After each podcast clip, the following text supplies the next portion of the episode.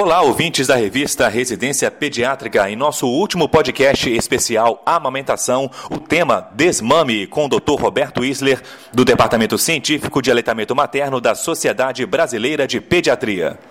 Olá, a orientação atual da Sociedade Brasileira de Pediatria em relação ao aleitamento materno é aleitamento materno exclusivo até seis meses e depois, com a introdução da alimentação complementar saudável, manter o aleitamento materno até dois anos ou mais.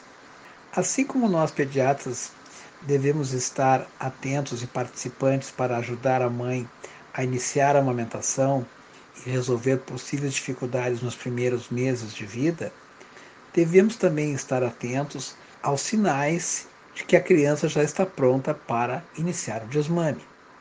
Muitas vezes é a mãe na consulta que traz essa situação. Ela fala do seu desejo ou não de continuar amamentando.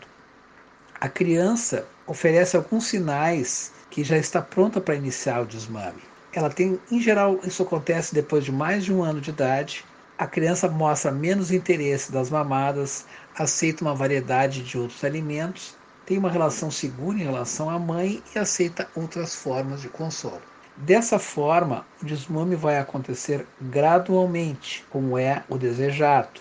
Deve-se evitar que, que esse processo aconteça junto com outros momentos ah, da vida da criança, como retirada de fraldas ou outras situações, mudança de casa, separações.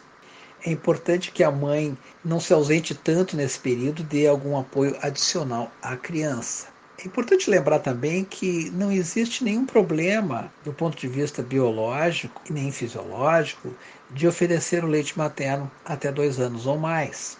Existem uma série de mitos a respeito dessa situação que vai ser difícil, que o leite materno não é mais necessário, que a criança vai ficar muito mimada. Essas situações não correspondem com a realidade. Assim, nós, pediatras, devemos estar atentos às informações, ao desejo e ao que a mãe nos traz e que a criança apresenta para poder orientar corretamente o desmame. Lembrando sempre que essa decisão é uma decisão da mãe que deve ser respeitada e apoiada.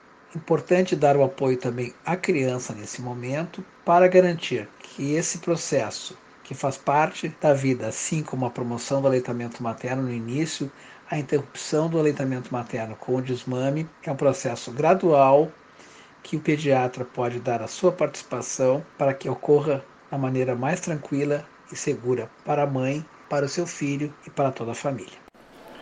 Esse foi o Dr. Roberto Isler falando sobre desmame em nosso podcast de hoje. Na próxima semana, a doutora Lucy Pfeiffer falará sobre suicídio em crianças e adolescentes. Até lá!